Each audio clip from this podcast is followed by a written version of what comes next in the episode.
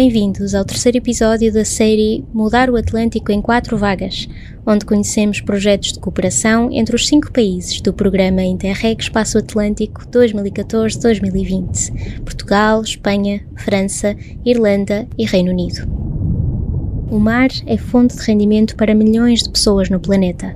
Um relatório da consultora McKinsey Company, de setembro passado, projetou que a procura por este tipo de proteína animal vai aumentar 14% até 2030, enquanto atualmente já 85% dos estoques de peixe são explorados perto ou além dos seus limites. Em Portugal, a indústria do pescado permanece relativamente tradicional. O projeto Safer ajudou a modernizar a indústria do peixe na região atlântica, com as contribuições portuguesas do Fórum Oceano, que gera o cluster do mar português, e da empresa Food Intech, que desenvolve sistemas de gestão para o setor agroalimentar.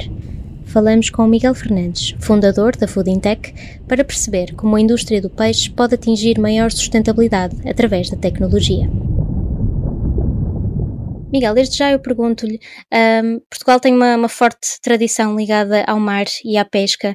Um, Por é que é importante inovar nesta indústria para cumprirmos os objetivos de, de sustentabilidade que, que, estão previstos? Muito boa tarde. Em primeiro lugar, perceber que no que nos toca a nós, que trabalhamos com a indústria do pescado, a indústria do pescado e, em geral, a indústria agroalimentar é altamente competitiva e a incorporação de tecnologias permite, de alguma maneira, eh, estruturar essa competitividade que é necessário ter, ainda para mais hoje em dia falando numa globalização com importações e exportações, ok? Segundo lugar, olhando para aquilo que nos toca, que é controlar a produção, aquilo que eu não consigo medir, não consigo gerir. E onde é que eu quero chegar com isto? A capacidade de controlar, uh, sob o ponto de vista industrial, neste caso associado ao setor da, das pescas, controlar uh, fatores de produtividade, ou melhor dizendo, quando estamos a falar energia, água, desperdícios, uh, tudo isto se torna muito importante sob o ponto de vista de sustentabilidade. Capacidade de eu medir para perceber o que é que está a acontecer a nível de fabrico um, e com isso, digamos, tomar ações com base nessa informação é altamente pertinente para tornar as indústrias cada vez mais sustentáveis, na, fazer mais com menos ou mesmo mais depressa, de uma maneira uh, muito objetiva. Para explorarmos aqui o que a tecnologia que a, que a Fintech desenvolve nestas indústrias, uh, precisamos de esclarecer talvez alguns conceitos. O que é o, o MES e em que, é que consiste esta ideia da indústria 4.0 até 5.0, como, como é falado no projeto? Um, a Foodintech uh, é uma, uma, software house, nós desenvolvemos um software que é o Flow Manufacturing. O Flow Manufacturing tem um nome técnico que é um MES, Manufacturing Execution System. É um software uh, vertical, entenda-se, de controle integral das operações industriais, desde as recepções, passando pelos diferentes processos que caracterizam uh, as operações de transformação de diferentes indústrias, sendo uma delas, uh, e aqui em causa a indústria do pescado, que se divide em vários uh, subsectores, como o bacalhau, as conservas, o pescado ultracongelado entre outras situações. Basicamente, o MES, o Flow Manufacturing, é um software que, de alguma maneira, tenta digitalizar tudo aquilo que é informação pertinente da produção. Estamos a falar coisas objetivas como stocks, rastreabilidade, custeio, segurança alimentar, uh, referenciais normativos específicos da, da, da agroindústria, como BRCs, IFS, uh, HACCP, uh, bem como, por exemplo, na área do pescado, MSC, significa que é uma garantia de rastreio, digamos, de um determinado produto. Basicamente, aquilo que o Flow uh, Manufacturing representa é uma digitalização daquilo que é uh, as operações de uma determinada indústria, de uma maneira muito objetiva, começando nas recepções, passando por diferentes processos de, de, de transformação, até chegarmos à montagem de encomenda.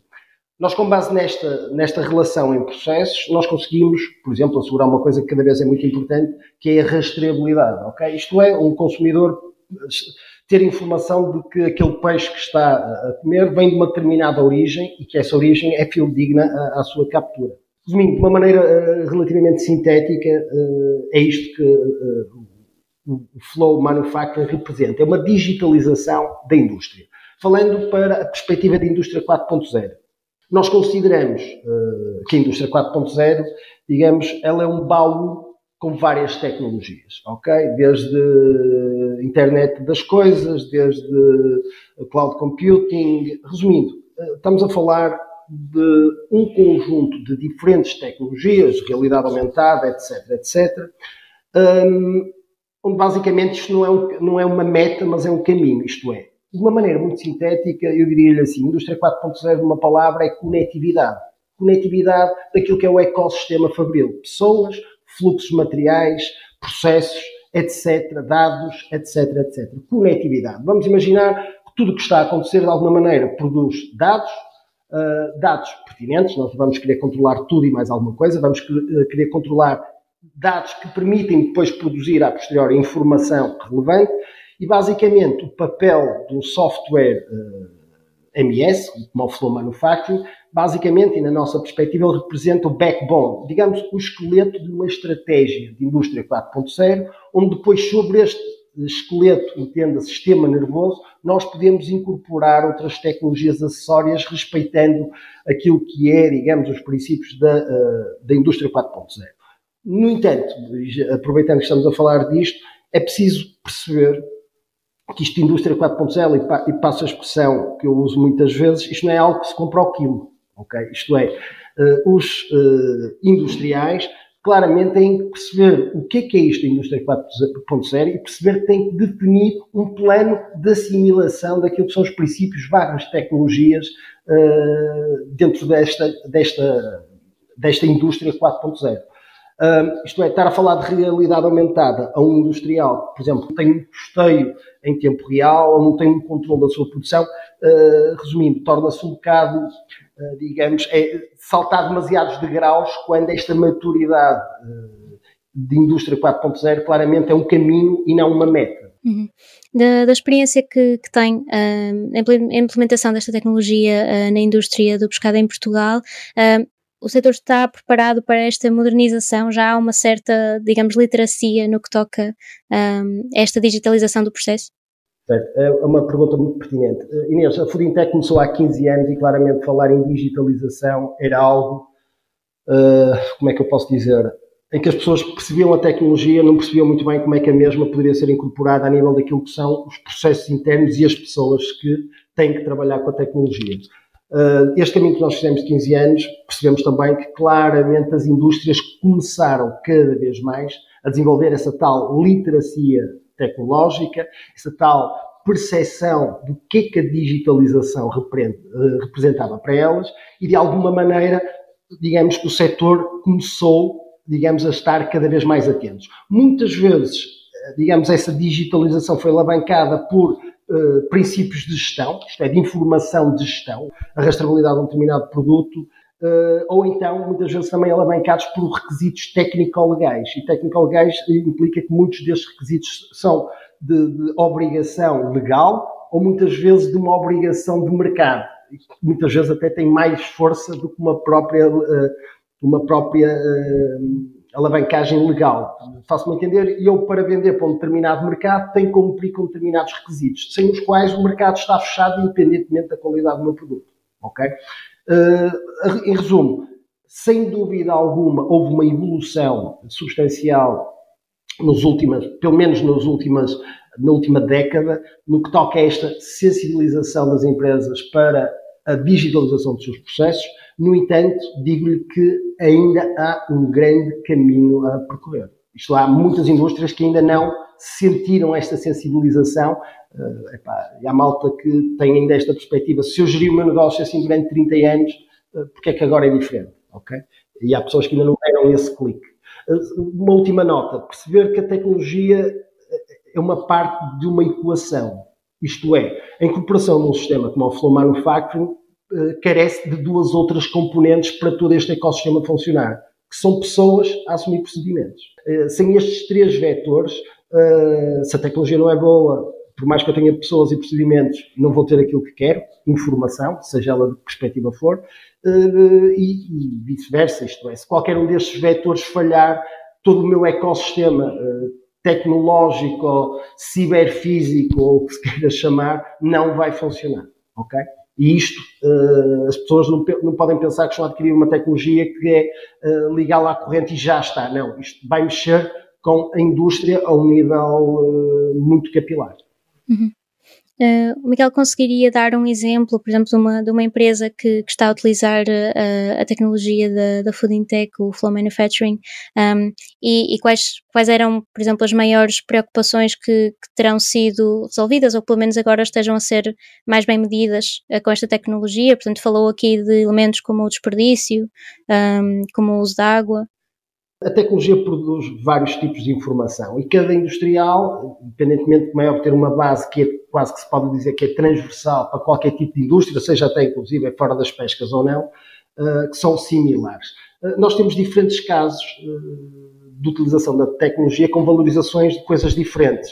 Isto é, a capacidade de eu ter, isto é muito interessante em, em indústrias complexas, eh, como vários produtos intermédios, a capacidade de eu ter estoques em tempo real. Ok? Isto é, a capacidade de eu ter estoques em tempo real é que me permite perceber um bocadinho as minhas relações, quer com os meus fornecedores, no que toca à aquisição de novas matérias-primas, quer uh, em, na satisfação de encomendas aos meus clientes. Nós trabalhamos com 50%, da, da, por exemplo, da indústria do bacalhau e clientes como a Pascoal, o Grade, Só Guima, são clientes que de alguma maneira exploram, um, exploram este tipo de informação pertinente que o sistema dá, e entre outros, como é óbvio. Uh, mas, por exemplo, tivemos um projeto interessantíssimo, uh, foi um bocadinho alavancado por este Safer, que foi na, na, nas conservas Pinhais, aqui em Matosinhos, onde nós, integrado no nosso sistema, uh, com outros parceiros, integramos consumos de fatores produtivos, como por exemplo a água e a energia.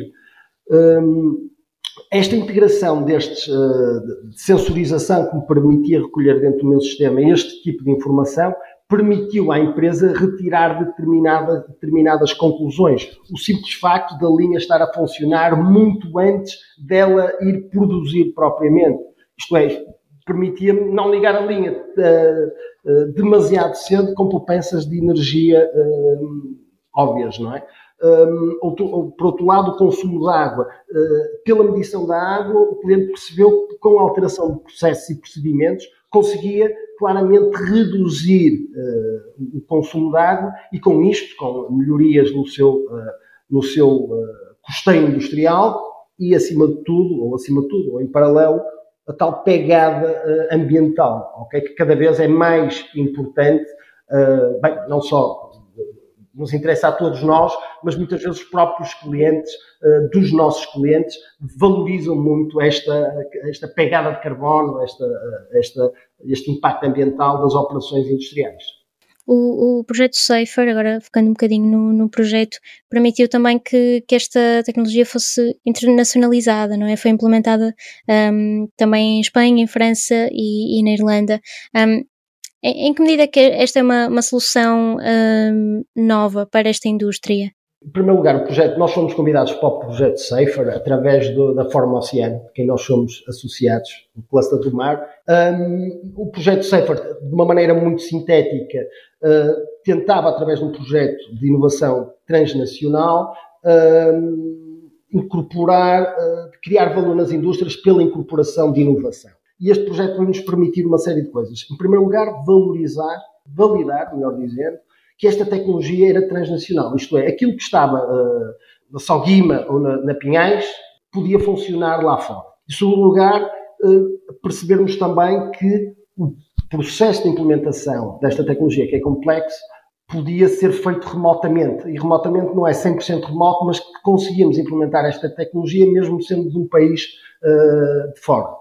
Um terceiro aspecto muito importante foi perceber que estas empresas que hoje em dia colaboram connosco, que têm os seus, eh, têm o seu pool de tecnologias nacionais, estamos a falar de países como a França, Espanha, uh, Irlanda, Epá, e percebemos que nós temos uma tecnologia que, de alguma maneira, uh, apesar de existir concorrência, tinha algumas características diferenciadoras, e isso foi para nós, sob o ponto de vista de internacionalização, três aspectos muito, muito importantes deste projeto. Saiba mais sobre o projeto Safer e outras iniciativas pelo oceano da série Mudar o Atlântico em Quatro Vagas, na página do Azul.